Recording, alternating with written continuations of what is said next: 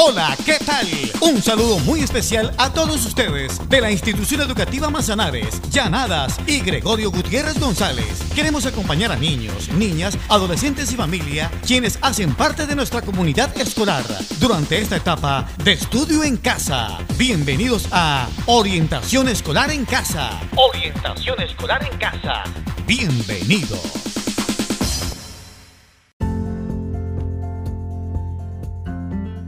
El día de hoy compartiremos con ustedes una cápsula informativa de gran utilidad. Hogar Escuela, Escuela Hogar.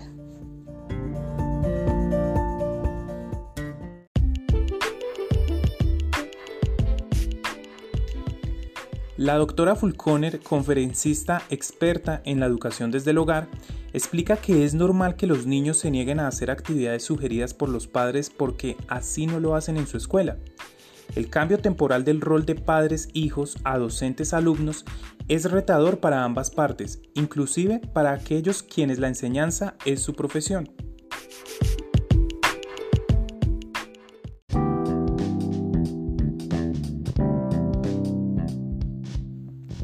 Llevando esta dinámica a nuestro contexto, también trae nuevos retos y oportunidades a los que tanto maestros, estudiantes y familias se van adaptando teniendo como premisa que la educación es un derecho que debemos garantizar tanto el Estado como las familias. Sin embargo, la creación de ese espacio de estudio ya no está dado de manera tan material como cuando los estudiantes ingresaban a un aula y se situaban delante de un tablero. Ese espacio ahora se crea vía WhatsApp, se crea con una voz de apoyo por teléfono, una orientación en la emisora o incluso a través de hojas de papel. Es por ello que los padres adquieren responsabilidades más visibles, pues aunque antes también existían, ahora deben de manera constante observar el cumplimiento o no de estas, y que además de la realización de las tareas no se pierda la conexión con el colegio.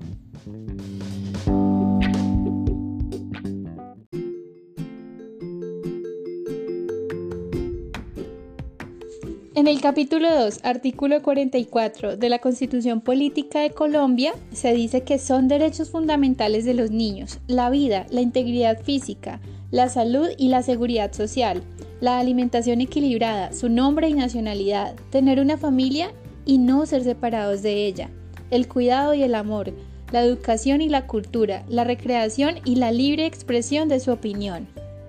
La Ley 1098 de 2006 del 11 de noviembre citada por Giraldo manifiesta que para que se cumpla el ciclo de responsabilidad es necesario que la familia sea el contexto en el cual se forman las vivencias de los niños y las niñas como sujetos democráticos, titulares responsables en el ejercicio de sus derechos y que la sociedad se debe comportar como ese espacio de ejercicio de los proyectos y esperanzas de los niños, las niñas y los adolescentes en calidad y condición de infantes.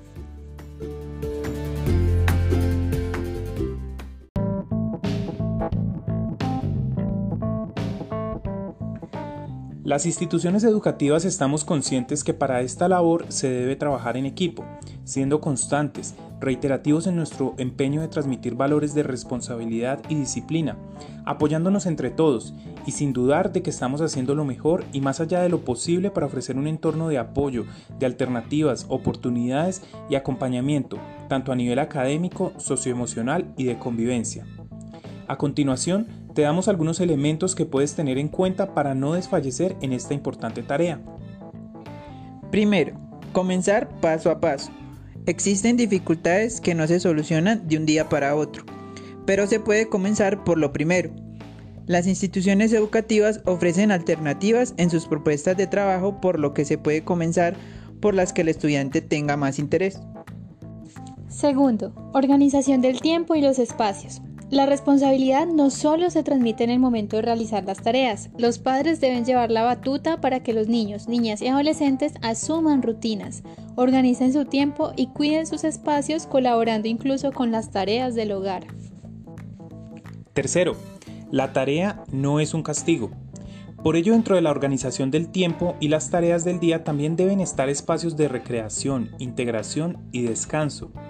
Al igual que la tarea, no implican un elemento negativo, sino un orden de realización como cualquier otra actividad. Cuarto, ser constante y buscar apoyo. En los momentos en que se sienta que no se puede más, no desistir en el empeño de recordarle su deber de estudiar. Que puedan expresar sus dificultades y quejas para irlas trabajando tanto con la familia como con los docentes, para llegar a acuerdos y alternativas de trabajo. Quinto, confiar en las capacidades de sus hijos y fomentar su autonomía. A pesar de las negativas de los estudiantes hacia el proceso de aprendizaje, muchas de las veces no están relacionadas con incapacidades, sino la falta de motivación para desarrollar actividades que tienen recompensas a largo plazo. Sin embargo, en los procesos educativos siempre se presentarán dificultades, por lo que lo mejor que pueden hacer es apoyarlos para que puedan superar estas dificultades, y allí es donde el colegio se convierte en un gran aliado.